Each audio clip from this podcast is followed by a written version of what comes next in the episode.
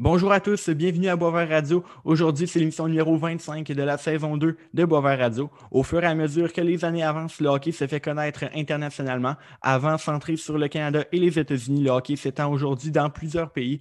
Le sport reste encore relativement fermé avec relativement toujours les mêmes pays qui reviennent toujours comme puissance mondiale, mais certains pays sont en développement au niveau hockey et commencent à produire des joueurs de haut niveau. Et la France fait partie de cette catégorie et on jase hockey français ce soir. Mon invité est Sylvain Thaïlandier. C'est comme ça qu'on dit ton famille? Thaïlandier. C'est pas mal. Thaïlandier, mais tu es, très proche. je, te l'accorde. Thaïlandier. Sylvain Thaïlandier, c'est un euh, journaliste de hockey français dans la ville, dans le fond, qui, euh, qui travaille dans la ville de Tours. C'est un des rares journalistes euh, sportifs français là, à s'intéresser au hockey. C'est qui fait de lui là, une des personnes les mieux placées pour nous, nous parler là, du développement du hockey chez nos cousins français. Et c'est avec grand plaisir que euh, je l'accueille ce soir euh, à Boisvert Radio. Sylvain Taillandier, bienvenue à Boisvert Radio. Comment vas-tu? Ben, salut, écoute, je suis ravi de, de, faire partie de ton podcast et puis euh, de, pouvoir jaser un peu OK de, voilà, de, notre grande passion commune avec toi. Oui, tout à fait. J'ai vu à quelque part que tu as connu, dans le fond, avant, avant de connaître le hockey, là, je pense que tu as connu le hockey un peu sur le tard. Comment, euh, comment est-ce que c'était ta vie avant euh, la découverte du hockey?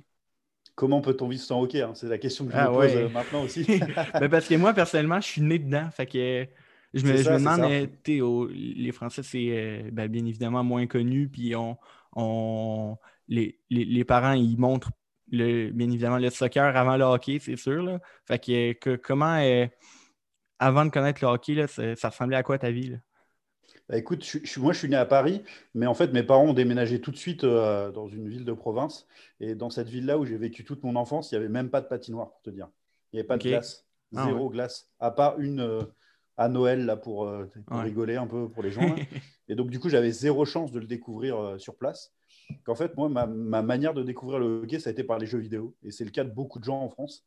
Euh, j'ai connu, je crois, NHL 94, le premier, que j'ai connu un peu. Euh, et, c'est comme ça que je me suis intéressé au hockey. Au fait, au final, au départ, je connaissais que les joueurs de la NHL et que cet univers-là. Je regardais même pas tant les matchs, mais je jouais un peu aux, jeux vidéo. Et après, euh, véritablement, c'est sur ma carrière de journaliste sportif que, que je m'intéressais beaucoup au sport américain. Et, et, quand je suis arrivé à la rédaction de Tours du journal local, euh, là, j'ai couvert vraiment euh, le hockey sur glace euh, pendant, pendant une dizaine d'années. Donc, là, j'étais là, j'étais dedans complètement. OK, donc tu as découvert le hockey en, en, étant, dans le fond, rédacteur de sport nord-américain pour un journal local à Tours, Jean? Bah, disons, j'étais pas que rédacteur de sport nord-américain, j'étais rédacteur à la rédaction sportive tout court. Donc, je faisais du soccer, du rugby, des, des, sports de combat, des sports mécaniques. Mais entre autres, j'ai récupérer ce que mon prédécesseur suivait, c'est-à-dire le hockey sur glace, et j'en étais vraiment ravi. Je connaissais un petit peu, je m'y intéressais. J'étais le seul de la rédaction à vraiment m'y intéresser. Et, euh, du coup, j'ai suivi les, euh, aventures de, l'équipe de Tours pendant, pendant une dizaine d'années. C'était vraiment un, grand plaisir. J'ai même eu la chance de couvrir euh, le championnat du monde qui a eu lieu à, Paris. C'était à Paris en Allemagne, mais j'ai fait toute la partie à Paris. Ah, c'est bien.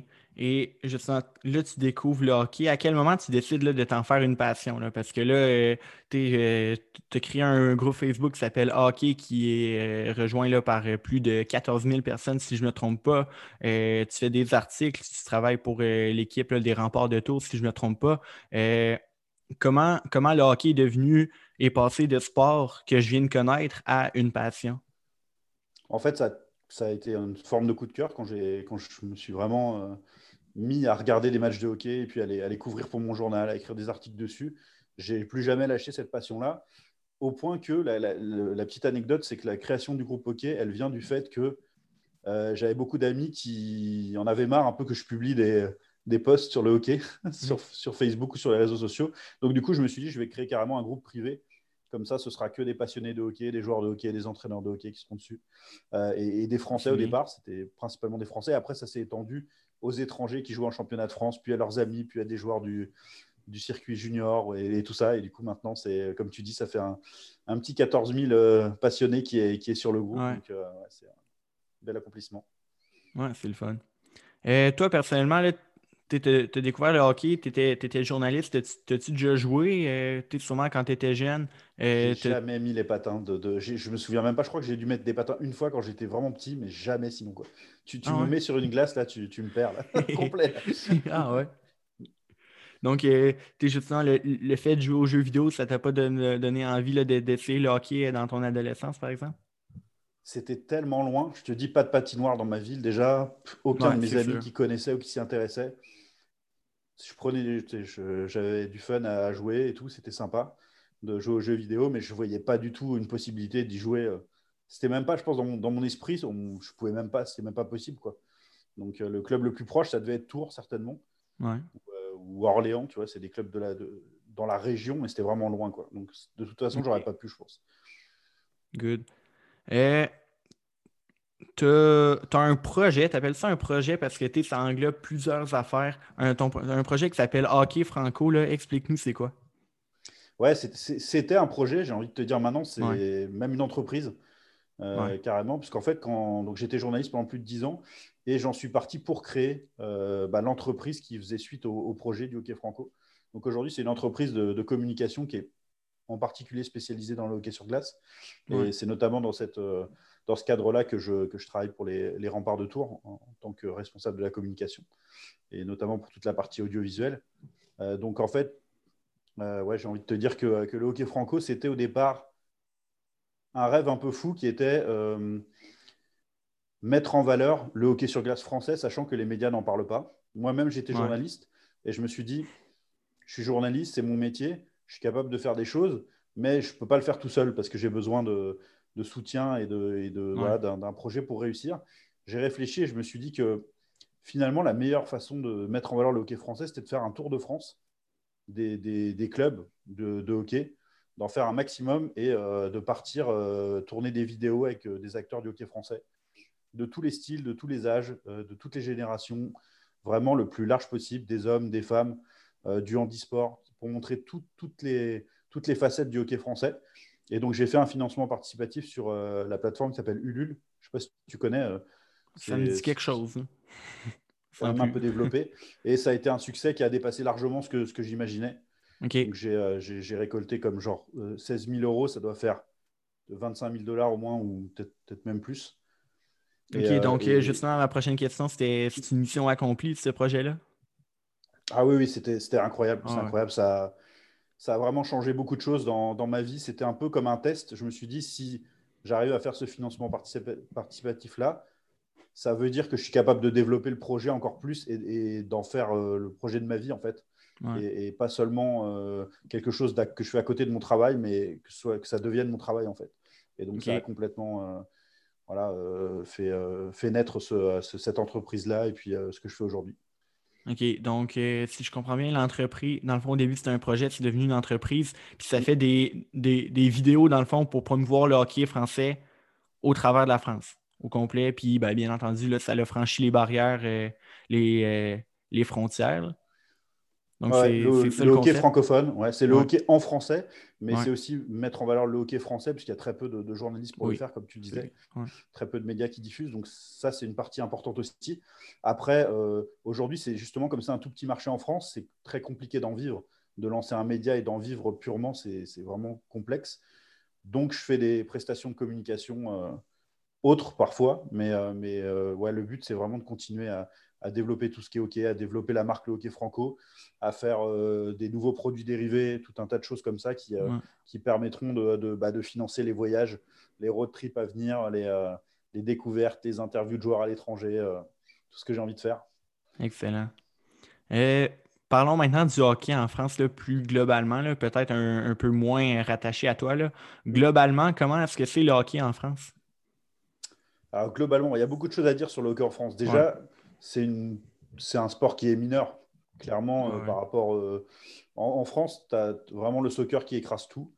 Tu as, le rugby qui est, qui est monté à un assez haut niveau quand même derrière. Et après, c'est le reste des sports se partagent des miettes, sachant que, à, mes yeux, mais je peux me tromper, mais pour moi, la France n'est pas un grand pays de sport. C'est un pays de culture, c'est un pays de gastronomie, de plein de choses mais le sport n'est pas vraiment en, euh, tête, si tu veux. C'est pas Il y a des pays comme l'Angleterre, l'Italie ou l'Espagne où le sport occupe une place essentielle dans la vie des gens.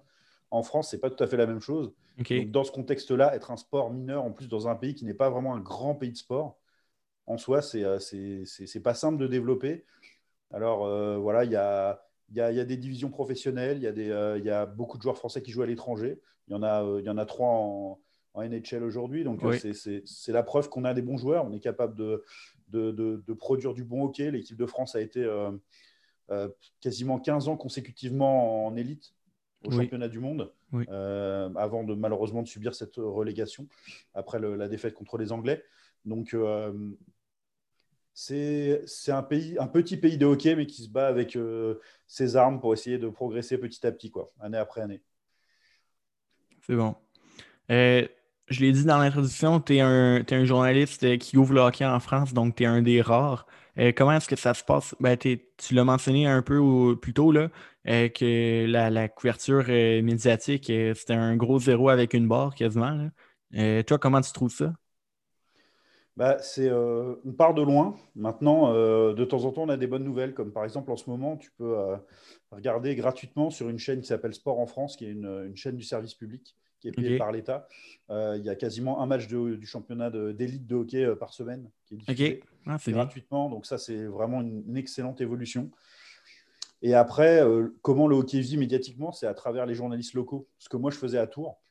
les journalistes des, tu vois, du, vraiment du journal local qui est implanté localement, c'est eux qui vont parler à Gap ou à Grenoble ou à Rouen, tu vois, qui vont parler de leur équipe localement. Les médias nationaux, ils s'y intéressent très peu. Et le peu de fois, ils s'y sont, intéressés en général, c'était ou parce que l'équipe de France faisait les, Jeux Olympiques, et ça, c'est pas arrivé depuis très longtemps, malheureusement, euh, ou alors pour des, mauvaises raisons, genre une blessure spectaculaire ou. Ah ouais, ouais, ouais, je vois le genre. T'imagines. Un joueur se par des... Ouais, par des gens qui connaissent pas du tout. Et qui vont juste prendre cette image-là parce que c'est amusant ou parce que c'est violent et parce que c'est l'image qu'ils ont du hockey sur glace. Donc euh, voilà, c'est malheureusement encore très, très peu existant dans le paysage médiatique français. Aussi, euh, personnellement, euh, quand par exemple je, cherche des, des, articles ou euh, des nouvelles sur des joueurs français de la LNH, je pense qu'il y a, l'équipe qui fait des articles par moment. Oui, ouais, l'équipe qui, qui, avait, je ne sais plus s'ils l'ont encore, mais un correspondant pour les, pour les États-Unis pour couvrir les sports américains. OK. Donc, il, couvre aussi NFL, NBA, MLS aussi. Ouais, il faisait un peu, un, peu tout ça je crois. Peut-être pas la MLS, mais le, reste pas mal. Euh, après, la plupart des articles que tu liras sur l'équipe, ils ont été faits à distance. Ok. Et tu vois, c'est des journalistes web ou quoi qui vont le faire. Mais tu n'as pas beaucoup de reportages vraiment sur place où tu sens que le journaliste est allé voir le, joueur. Et tu vois, des, je n'ai pas lu grand-chose, par exemple, sur, euh, malgré, malgré ce qu'il a vécu sur euh, Pierre-Edouard Belmarc. C'est incroyable, la première année avec Vegas en finale et tout. Il y a eu des articles, tu vois, quand même, quand même un certain nombre mais ce n'était pas non plus un suivi euh, permanent. Quoi. Ouais, je vois le genre. Euh, à, quoi ressemble la, structure du hockey en France au niveau là, des ligues professionnelles, après ça des ligues semi-professionnelles? Est-ce que tu as un niveau junior ou hockey mineur? Comment ça se passe? À quoi ça ressemble la structure globale du hockey en France? Effectivement, as du, chez les jeunes, tu as du hockey, euh, des, catégories, et puis, et puis ça va jusqu'au junior, etc. Tu as, tout ça. Après, c'est un, ce sont des championnats qui sont d'un faible niveau quand même. Au niveau des jeunes, c'est assez compliqué. Et pour les seniors, c'est la, Ligue Magnus qui est l'élite, euh, voilà, qui a fait évoluer sa, formule pour être en double aller-retour, pour avoir un maximum de, matchs et être plus attractif pour des joueurs euh, de bon calibre euh, étrangers. Et puis après, la division où je joue Tour, que, pour laquelle je travaille, c'est la division 1. Donc la division 1, c'est la deuxième division en fait sous la Ligue Magnus.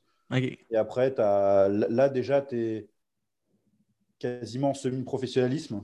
Et, euh, et, après, des deux, euh, des deux, des trois, là, c'est, on s'éloigne de plus en plus du professionnel pour aller vers euh, de l'amateur. Et en dessous de la D3, qui est donc la quatrième division, c'est le hockey loisir. OK. Là, c'est vraiment juste pour le, pour le plaisir. Quoi. Tu as parlé, parlé de la Ligue Magnus qui a, tenté de faire des, des, nouvelles règles, des nouvelles structures pour attirer des meilleurs joueurs? Est-ce que ça fonctionne? Est-ce que, quel joueur que je pourrais connaître qui joue dans la Ligue Magnus ou, que justement l'auditeur pourrait connaître euh, qui joue dans la Ligue Magnus présentement ou qui a déjà joué? Euh, il y a eu euh, Jean-Sébastien Aubin, par exemple, comme gardien. Je ne sais pas si tu as connu, c'était un peu jeune, je pense. Mais qui a joué quand même en NHL, voilà, sérieusement. donc il y a quelques gardiens qui ont, joué en NHL. après, tu as. Hum, qui c'est que tu pourrais connaître? Bah, si, il y a un joueur que tu connais peut-être aussi, bah, c'est pareil, il est plutôt sur la fin de carrière, mais c'est le, euh, le euh, c'est euh, La Tendresse, c'est le frère de, celui qui a joué au Canadien de Montréal. Ok, ouais, ben, je connais Guillaume, La Tendresse. Olivier. Olivier La Tendresse, ok, c'est possible. Ça, qui, joue, qui joue en France. Ok, c'est bon. Voilà, après, il y a, y a, une des stars du championnat, entre guillemets, qui, qui a arrêté sa carrière, c'est Marc-André Tinel, qui a joué avec son jumeau et tout. Lui, il avait été repêché par le, par le CH, je crois, si je ne me trompe pas. Euh, son nom, il me dit quelque chose. Ouais, il n'a jamais vraiment joué. Tu as des joueurs qui ont été très forts en, en junior majeur. Ok. Euh, mais après, euh, voilà quoi, il faut connaître le junior plus que le, des joueurs vraiment de NHL solides. Il n'y en a pas beaucoup qui, qui, qui, jouent en championnat de France. Il y a un défenseur à Rouen quand même. Le nom échappe là, mais qui est vraiment qui a joué en NHL sérieusement. Ok. Après, pour te décrire, en général, un joueur qui arrive en France au niveau du parcours, il est parti des États-Unis ou du Canada, enfin un gros joueur qui était en NHL, enfin un joueur qui a joué en NHL. Il va aller d'abord en Finlande ou en Suède ou dans les très gros championnats européens ou en Suisse. Ou KHL. Ou en KHL, voilà, c'est ça exactement. Et après, il va tomber genre en Allemagne, qui est déjà un petit cran en dessous, tu vois, à peu près. Et seulement après ça, quand il, ça marche même plus là, là, il va venir en France peut-être. OK. à peu près ça, OK, fait c'est une ligue qui est vraiment. Euh, ben, qui, qui est vraiment sous-développée ou euh, une ligue est vraiment secondaire si on compare euh, à la KHL et, euh, et ah aux ligues scandinaves. Ouais, ouais, ouais. je crois que la KHL est hors compétition. Derrière, il y a sûrement la Ligue suisse quand même qui est, qui est, oui, qui est encore impressionnante. Et puis après, la Suède, la Finlande avec quelques grosses équipes, mais ça baisse vite de niveau ensuite. C'est vrai. Et puis après, l'Allemagne et encore, et, tu vois, la France est encore derrière tout ça. Quoi. OK. Donc, euh, ouais, c'est en termes de ligue, c'est pas. Mais bon, c'est une, c'est une, c'est une ligue où il y a du public quand même, où il y a, euh, où il y a de la, beaucoup de passion et elle a beaucoup de charme. Quoi. Enfin, moi, j'adore la Ligue Magnus. les, championnats, français. Parlant de ça, il y a quelques semaines à, à Boisvert Radio, j'avais reçu un, joueur qui joue en Allemagne, qui joue euh, pour les Roosters d'Iserlohn, qui s'appelle Brent Aubin. Il parlait que, justement, en, période ben, de pas pandémie, les, euh, euh, les, les, gradins sont remplis à chaque match. Euh, vous, à Tours, comment ça fonctionne? oui, c'est une, une, équipe qui est dans le fond, qui est dans la division 1, donc dans la deuxième division. Parle-moi un peu de Tours en termes de ville de hockey. Est-ce que c'est rempli à chaque match? Est-ce que l'ambiance est. Ben, l'ambiance, tu sembles, tu sembles aimer l'ambiance là-bas? C'est pas tout le temps plein, genre plein totalement. Là, il reste plus de tickets. Là mais quand même, quand même c'est plein souvent. Et euh, c'est pas rare d'avoir euh, entre 1005 et 1500 et 1800 personnes. Ok. Euh, quand même au match à Tours. Donc c'est une belle place de hockey quand même. Pour la France, c'est vraiment dans les peut-être dans les 10 ou 12 meilleures affluences françaises. C'est bon. Puis ouais, ça, ça, ressemble à peu près à à des affluences qu'on a, par exemple, dans, des matchs, des fois, de hockey junior. Là. Euh, dans, la, dans la Ligue de hockey junior majeur du Québec, tu as, les gros marchés qui sont euh, Québec, Halifax. ouais. c'est ça, clairement. Mais, par exemple, dans Bécomo, euh, Val-d'Or, Rwanda, dans ce coin-là, c'est peut-être des affluences qui se ressemblent. Il y a un joueur qui, qui j'ai retrouvé le nom en fait, j'ai regardé rapidement là. Le joueur qui joue à, que tu connais peut-être qui joue à Rouen, c'est Cam Barker. Ah ben oui, Cam Barker. Ouais. Ouais, c'est un ancien joueur euh, des Blue Jackets et du Wild, si je ne me trompe pas. Euh, en France, il est, il est dominant. C'est sûr qu'il est vraiment pas mal. Quoi. Il doit être rendu plutôt vieux, mais c'est sûr que le, talent que ce gars a, déjà eu, si je ne me trompe pas, c'est un choix de première ronde dans la LNH aussi. Donc, euh, c'est quand même un joueur qui a un, certain talent. Donc, ça ne me surprend pas qu'il domine à Rouen. Ouais, ouais, c'est un très, très, beau joueur pour la France. Ouais. Il y a trois joueurs français dans la Ligue nationale de hockey, si je ne me trompe pas, soit Alexandre Texier, Antoine Roussel et Pierre-Édouard Bellemare. Quelle est l'influence de ces gars-là qui ont à distance sur le hockey français? Est-ce que est-ce qu'il y a des jeunes hockeyeurs français qui s'identifient à ces joueurs-là dans le but de, se développer dans ce sport? Complètement. il faut des modèles. Euh, la, France, au départ, avait par exemple très peu de joueurs en NBA. Et à partir du moment où elle en a eu, et elle a eu notamment euh, Tony Parker, euh, là, ça, ça, fait ça a explosé. Quoi. ça a vraiment changé la donne. Donc, euh, il faut absolument avoir des modèles comme eux. Après, le manque de médiatisation fait qu'il n'y a pas énormément d'enfants qui ont même conscience qu'il y a des joueurs français qui jouent dans la, la Ligue nationale de hockey. Mais pour tous les jeunes hockeyeurs, ce sont des modèles clairement. Surtout que euh, sont vraiment des, joueurs. Enfin, il y, a Antoine Roussel est un cas particulier parce qu'il est parti jeune de France. Ouais, c'est vrai. Et il a fait son junior euh, quand même au, voilà, au Québec. Mais euh, Pierre-Edouard Belmar et Alexandre Texier, ils ont vraiment été formés en France. Là. Ouais. Je regardais le parcours de Pierre-Edouard Belmar tantôt, c'est incroyable. Je pense que le gars, il est parti à Rouen. Après ça, euh, il est allé jouer, je pense, deux ou trois ans en Suède avant de finir son premier contrat avec les Flyers de Philadelphie. Puis il était déjà dans la mi-vingtaine. Donc euh, ah, c'est incroyable son parcours. Il a, fait, il a, fait, même plus longtemps que ça en Suède. Ouais, c'est incroyable. Et si tu regardes sa fiche, tu vois que chaque année, il progresse. C'est vraiment un joueur qui a jamais arrêté de progresser. Et aujourd'hui, je pense que c'est un, joueur qui a une excellente réputation NHL pour ses capacités de, leadership à, aider un groupe. Et c'est pas un hasard si les clubs où il passe souvent font des bons résultats, je pense, parce qu'il ne ouais. pas aller dire que c'est le joueur principal, mais son, charisme, ce qu'il crée dans un vestiaire, sa connaissance de plusieurs langues, tout un tas de choses font que c'est un, élément très précieux, je pense, pour un groupe. Oui, un très bon joueur de soutien cette année avec Colorado. Euh, Colorado font, font, partie des aspirants à la Coupe, comme l'était Vegas euh, quand il était là. Donc, euh, très positif, c'est Pierre-Édouard Bellemare. Et bien justement, Texier, ben, c'est un joueur qui, a le potentiel de devenir un joueur dominant dans la LNH quand même. Ouais, c'est incroyable. Ben, honnêtement, c'est un petit miracle qu'un joueur comme ça euh, sorte du marché français. On n'a jamais vu ça de, de, l'histoire du hockey français. Je pense que le seul joueur dans un genre vraiment différent qui a, qui a le même type de, talent, enfin, c'est quand même pas le même genre, mais c'est Stéphane Dacosta pour moi qui est sûrement le, le joueur technique techniquement le plus fort qu'on ait connu depuis, euh, depuis bah, personne. En fait, je pense que c'est le joueur le plus fort techniquement qu'il y a eu en France. Mhm. Parce que même si on a eu Philippe Boson euh, qui a joué avec les Blues de, de Saint-Louis en NHL euh, il y, a, il, y a, bien longtemps, c'était un, un travailleur, c'était un dur, c'était un, quelqu'un comme Antoine Roussel ou, ou, même Pierre-Edouard Belmar, c'est pas quelqu'un que tu mets sur ta première ligne et qui va mettre des buts là. Euh, mhm. forcément, tu vois, enfin, il va en mettre, mais c'est pas son rôle principal. Euh, Alexandre Texier, il est, capable de faire ça. C'est incroyable comme euh, il a joué jeune en, avec les adultes et il a été, il a été tellement fort. C'est ouais, c'est bluffant, c'est assez incroyable son parcours. Et c'est un, un, jeune qui, un jeune joueur qui, en fait, il doute de rien. Il avance, il passe les étapes, mais je ne sais pas si tu as vu les premières entrevues qu'il a données quand il est arrivé à Columbus et tout, mais on aurait dit qu'il était là depuis toujours quasiment. Il n'était pas, pas de stress, pas de. Il n'était pas gêné, c'était un naturel. Il a, il a, il a cette force-là qui est incroyable et, euh, et, ouais, c'est fort. C'est très fort ce qu'il fait. C'est une fierté, bien sûr, pour, euh, pour tout le hockey français. Quoi. Oui, c'est sûr. Et ben, j'ai écouté euh, ton, passage à euh, le tape avec euh, David Bocage. Puis euh, je ne veux pas te prendre au dépourvu, là, mais tu as, quand même raconté des, belles histoires de, choses un peu bizarres qui se passent dans un match en France. Est-ce que, dans le fond, quelle chose qui peut se passer dans un match de hockey en France qu'on pourrait qu'on pourrait jamais penser qu'il puisse arriver au Canada? Ah, c'est une bonne question, ça.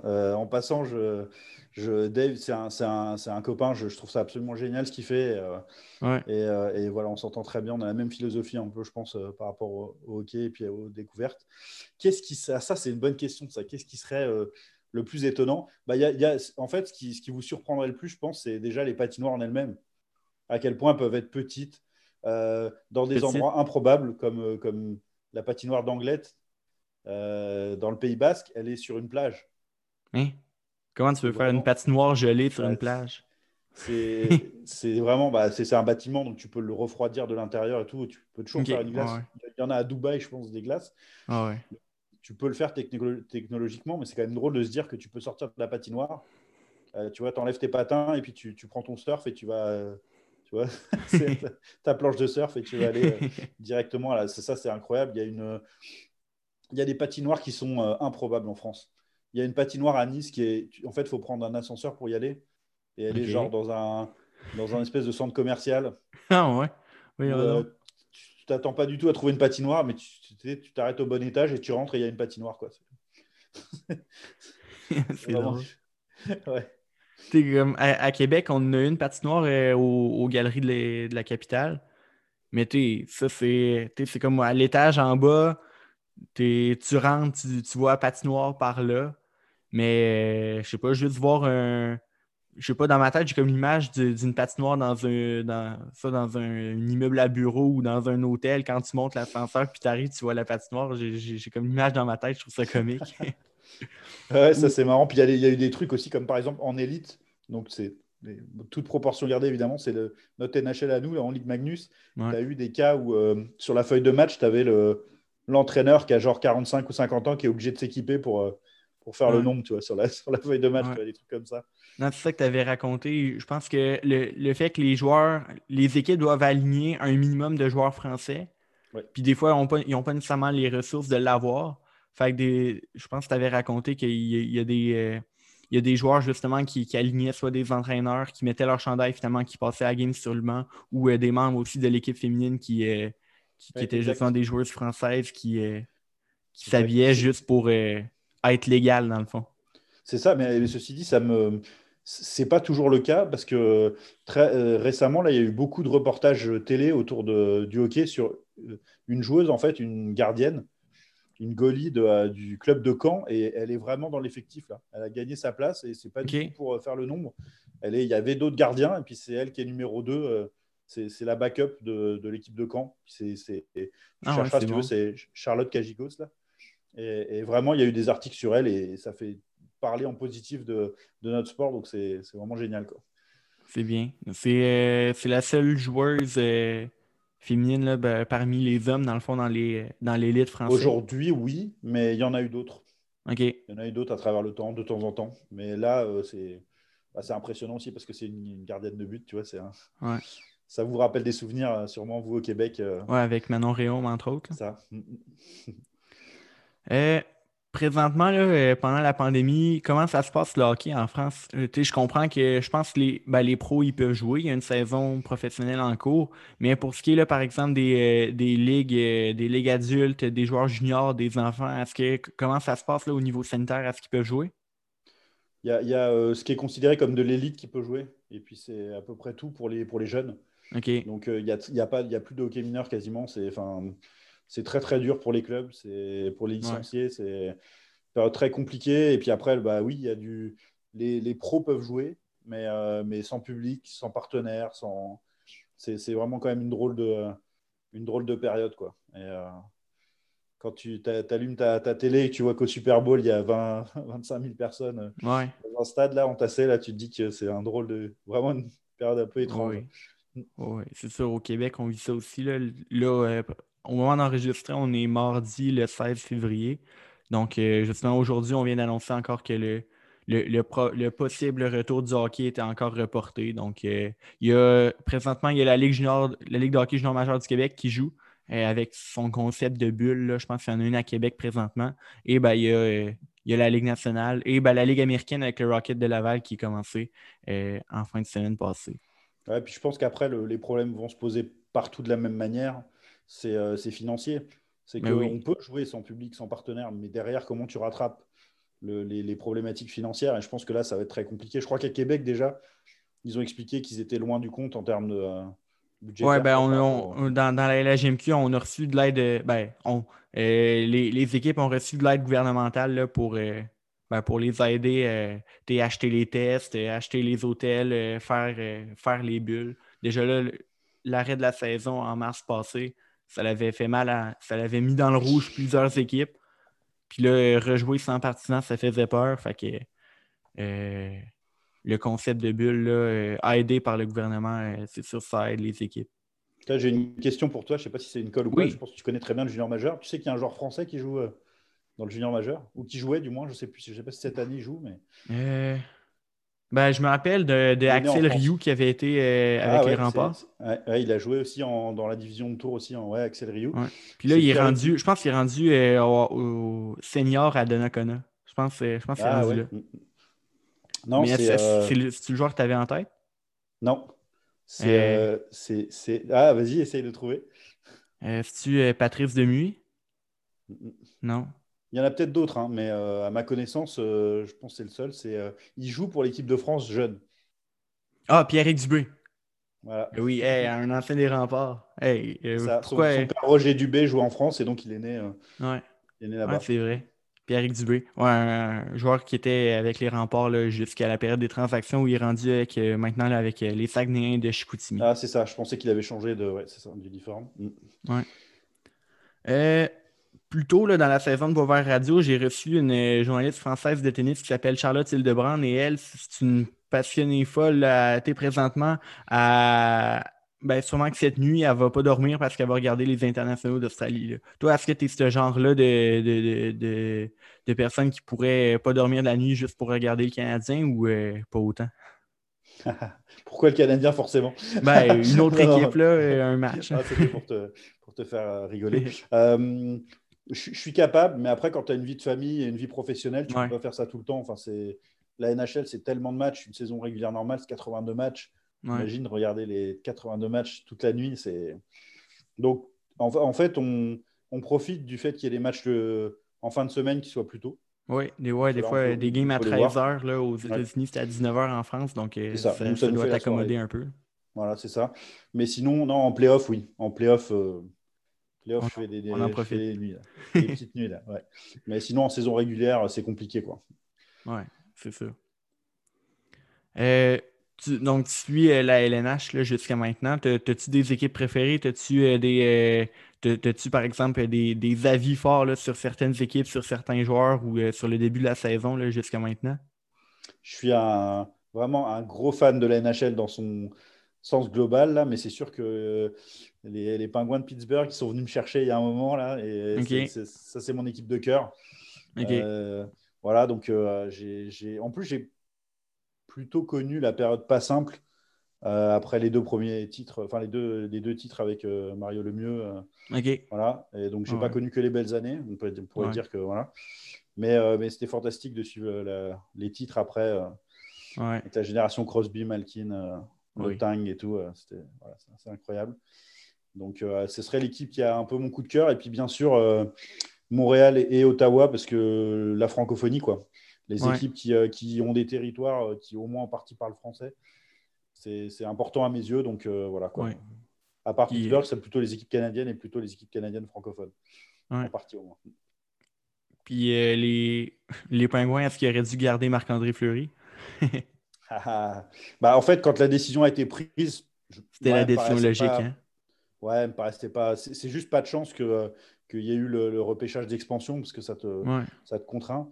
Par contre, après qu'ils aient dû payer le prix fort pour être sûr que Vegas prendrait Fleury, ça c'est. Je n'ai pas compris vraiment là. Mais...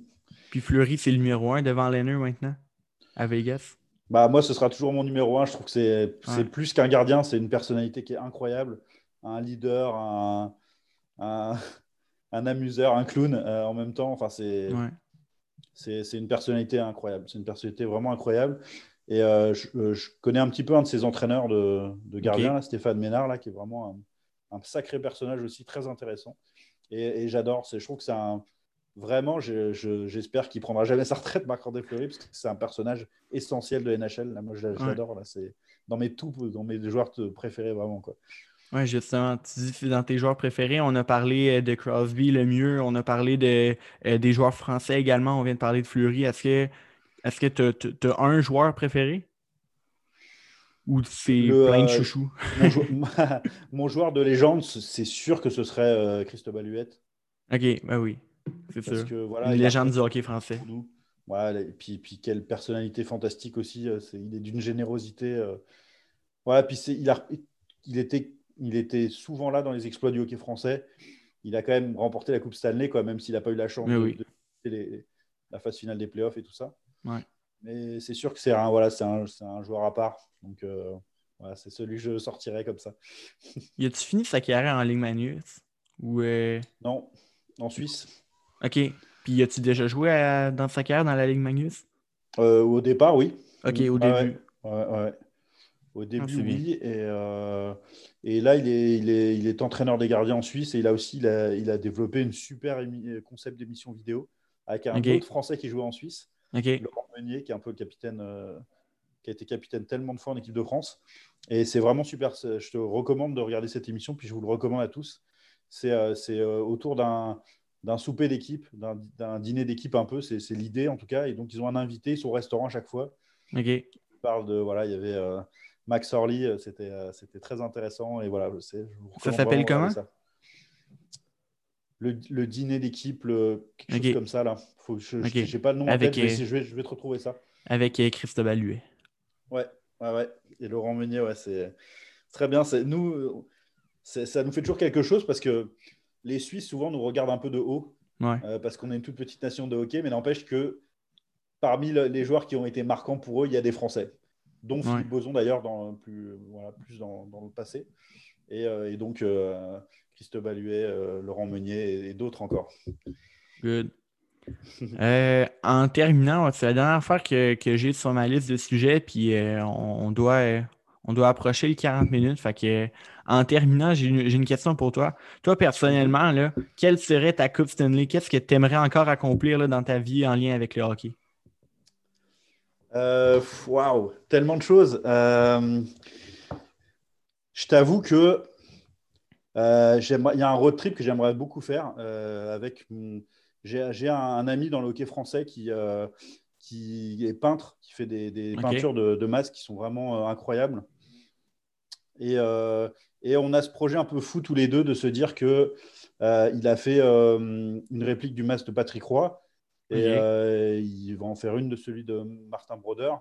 Et on aimerait vraiment faire une sorte de road trip, tu vois, entre, entre Québec et, euh, et, New York. Euh, euh, et, tu vois, amener et faire, et, faire, à chaque fois une interview en vidéo de ces deux géants de, du hockey. Tu vois, c'est des idées comme ça. Et puis après, moi, à titre personnel, c'est sûr que mon idole pour toujours, à côté de ça, ce serait Mario Lemieux, c'est sûr. Donc, pouvoir interviewer Mario Lemieux, qui est quelqu'un quand même qui est assez secret, qui aime pas trop ça et tout ça, ouais. ce serait un honneur fabuleux. Donc voilà, il faut se fixer des grands objectifs. Ouais. Euh, voilà, ce serait cela, je dirais. Donc, Mario, si tu es à l'écoute, tu sais quoi faire. non, euh, c'est tout de mon côté. Sylvain Taillandier, merci beaucoup d'avoir accepté mon invitation et d'être venu à Boisvert Radio. Ben, merci à toi, puis toute le longue vie à Boisvert Radio, puis à tous tes projets euh, parallèles aussi. Merci beaucoup. Donc, je te souhaite une très bonne continuité dans ta carrière et je vais te suivre avec attention. Merci bien à toi aussi. Salut. Merci à vous aussi, chers auditeurs, d'avoir été à l'écoute ce soir. Je vous invite à suivre Boisvert Radio sur les réseaux sociaux, donc sur Facebook et sur Instagram. Et sur ce, je vous dis à la semaine prochaine pour une nouvelle émission à Boisvert Radio.